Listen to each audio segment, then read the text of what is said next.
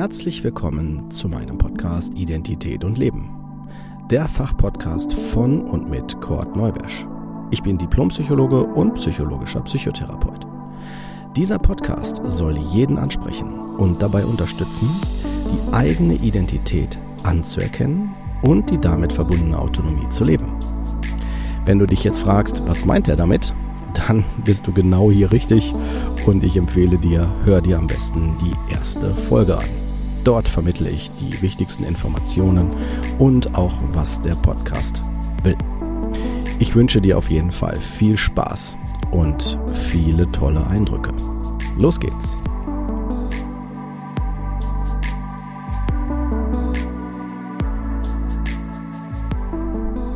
Herzlich willkommen zur 23. Folge Mutter-Kind-Beziehung. Wir alle haben eine Mutter. Und äh, wenn ihr diese Folge jetzt äh, hört, werdet ihr sicherlich davon ausgehen, dass es auch eine weitere Folge geben wird äh, bezüglich Vater-Kind-Beziehung. Und das ist auch so. Wir werden uns also im Moment ein Stück weit dem Thema der äh, Ursprungsfamilie annähern und den Themen, die da eine aus meiner Sicht große Rolle spielen und äh, auch mehrfach in der Wissenschaft überprüft und geforscht worden sind. Und ich denke, dass es sehr, sehr, sehr, sehr hilfreich ist. Von daher ähm, gehen wir da mal rein.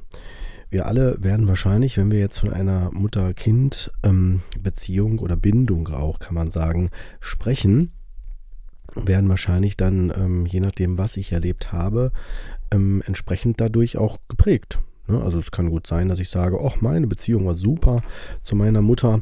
Ne? Ähm, es kann aber auch sein, dass ich sage, ja, hm, ich hatte gar keine Mutter. Ja, also weil die vielleicht verstorben ist oder ähm, abgehauen ist oder ich adoptiert bin oder was auch immer. Dann habe ich bei einer Adoption äh, zwei äh, Mütter und äh, Mütter wäre ja die Frage halt, ne? Also was heißt Mutter? Ne? Ich habe dann vielleicht eine genetische Mutter, ich habe eine ähm, dann vielleicht eine ähm, Lebens- oder ähm, ja ähm, Alltagsmutter, die ich dann wirklich erlebe und auch um mich rum habe. Ne, es kann aber auch sein, dass ich, ähm, und da fängt nämlich schon auch das Thema wieder der Identität an, oder da kommen wir zu dem nämlich auch wieder zurück. Was bedeutet der Begriff Mutter? Also ihr lieben Hörer, macht euch bitte mal kurz Gedanken darüber, was impliziert ihr mit dem Wort, wie ihr eure Mutter nennt. Sagt ihr Mami, sagt ihr Mutter oder Mutter oder sagt ihr äh, Erzeugerin, sagt ihr die Alte, ja, oder was auch immer. Ne? Das ist äh, ganz wichtig, weil wenn ich, wir mal, liebevolle Wörter benutze, wie vielleicht eher Mutter oder Mutti oder so, dann ähm, habe ich eine vielleicht eher romantische Vorstellung oder eine idealtypische Vorstellung von Mutter. Und es kann ja sein, dass ich das äh, zwar gedanklich habe, aber nie erlebt habe. Dann habe ich schon in mir eine fehlerhafte Identität muss ich tatsächlich so bewertend sagen. Warum? Weil ähm, der liebevolle Begriff Mutti ja nicht sich mit der Realität deckt. Weil wenn ich diese liebevolle Mutti nicht hatte, ja, dann äh, ist sie ja von der Wortbedeutung her ja gar nicht bei diesem Wort zu finden. Dann kann ich mir noch so viel erklären im Sinne von, die konnte nicht, die hatte keine Chance oder ich habe sie ja auch nicht leicht gemacht, gab ihr keinen Grund. Also all diese Erklärungsmodelle kann ich für mich natürlich schon finden oder auch suchen und so weiter. Aber äh, wir müssen die Kirche im Dorf lassen. Ich kann euch nur empfehlen, liebe Hörer, wenn ihr mit den Begriffen arbeiten wollt für euch selbst, dann seid ehrlich. Fangt nicht an, Dinge schön zu reden. Und wenn ihr sagt, ich hatte nicht diese liebevolle äh, Mutterbeziehung, ja, dann könnt ihr euch auch zu Recht die Frage stellen, war sie dann Mutter oder war sie eher Erzeugerin? Weil Erzeugerin können wir unserer Mutter auf jeden Fall mindestens nachsagen, weil sie hat uns zur Welt gebracht. Und zur Welt gebracht bedeutet, sie hat sich die Zeit, ja, über den Körper ähm, diesen, äh, zur Verfügung gestellt und hat aufgrund ihrer eigenen Geschichte ähm, es äh, so gewählt, Ja, also je nachdem, was da passiert ist, ne, wie es dann zu einer ja, Entwicklung auch kommt, ne, sei es zum Beispiel, dass sie äh, vielleicht äh, gar kein, gar nicht fähig war, Liebe oder dergleichen auszudrücken oder war vielleicht die Umstände der Schwangerschaft nicht ungünstig, war vielleicht die, der Ursprung der Zeugung, zum Beispiel durch eine Vergewaltigung eher ungünstig.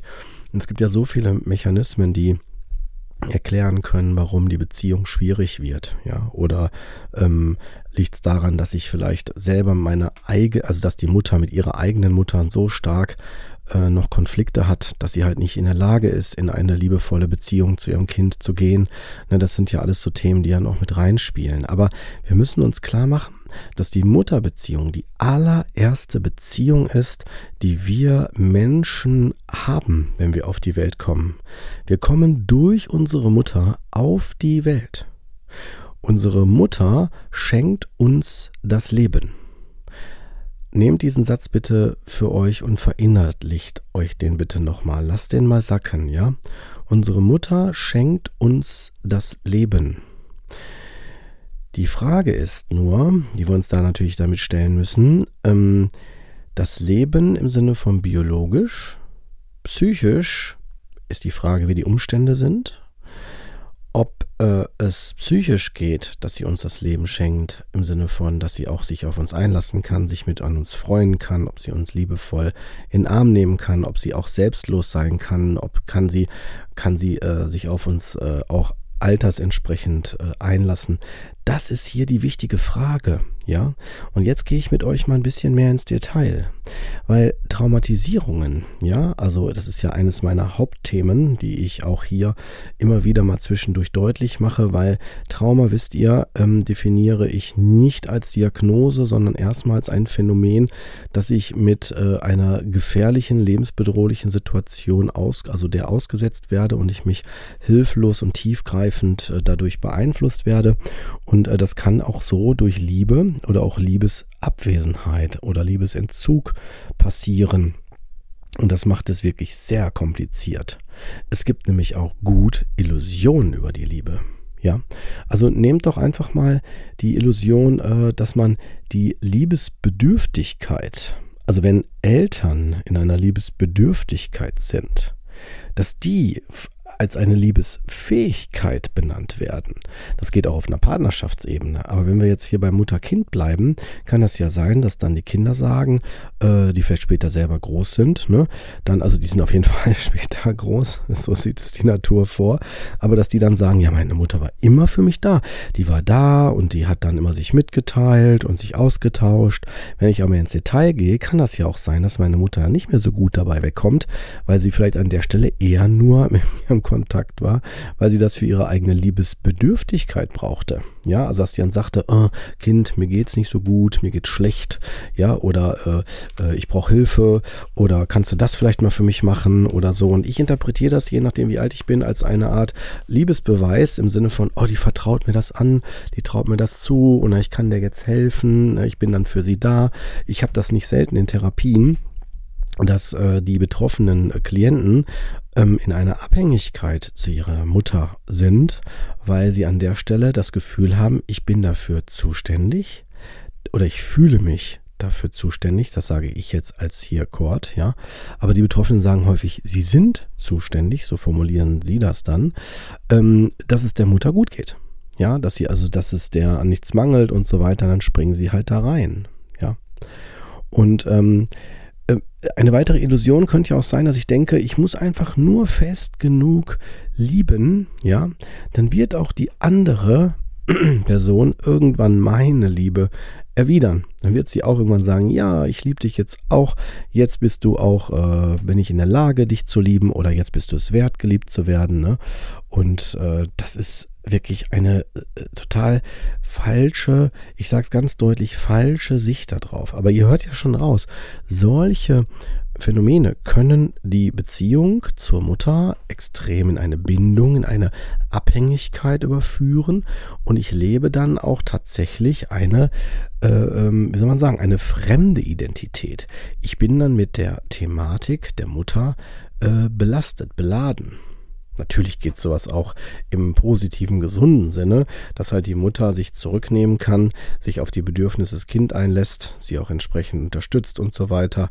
Ne? Und äh, dann ähm, also altersentsprechend und äh, dann auch das Kind führt, ne, je nachdem, wo es auch Hilfe braucht, wo es Grenzen aufgezeigt bekommen sollte und äh, wo es dann an der Stelle auch das Kind immer mehr in die eigene Autonomie reinwachsen kann und dann auch ins eigene Leben gehen kann.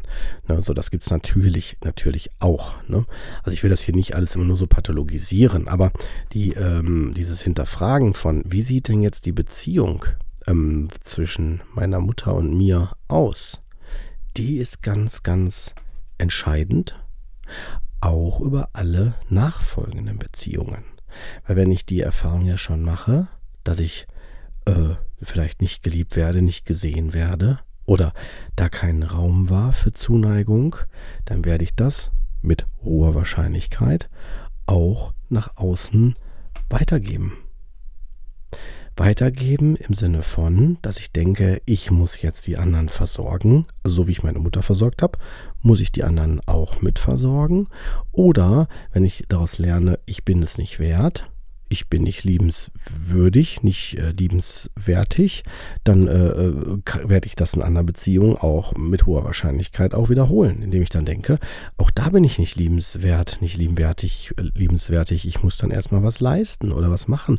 Oder ich muss erstmal immer mehr um mich buhlen, ja, so und das macht es dann äh, kompliziert für die betreffende Person, weil die das, wenn sie das nicht erkennt, dann immer wieder irritiert ist, warum das Umfeld mich dann so behandelt. Und ich werde es auch schlecht aushalten, wenn das Umfeld mich belobt oder positiv bestärkt. Das ist dann für mich nicht so leicht. Ja, das wären äh, die aus meiner Sicht erstmal wichtigsten Phänomene bezogen auf ähm, die allererste Beziehung, Bindung, die wir haben, ähm, um euch da einen Einblick zu geben. Und wir werden auch im Verlauf weiterhin auch auf diese Dynamiken wieder hin zurückkommen. Aber erstmal nehmt das für euch erstmal so bitte auch nochmal hin.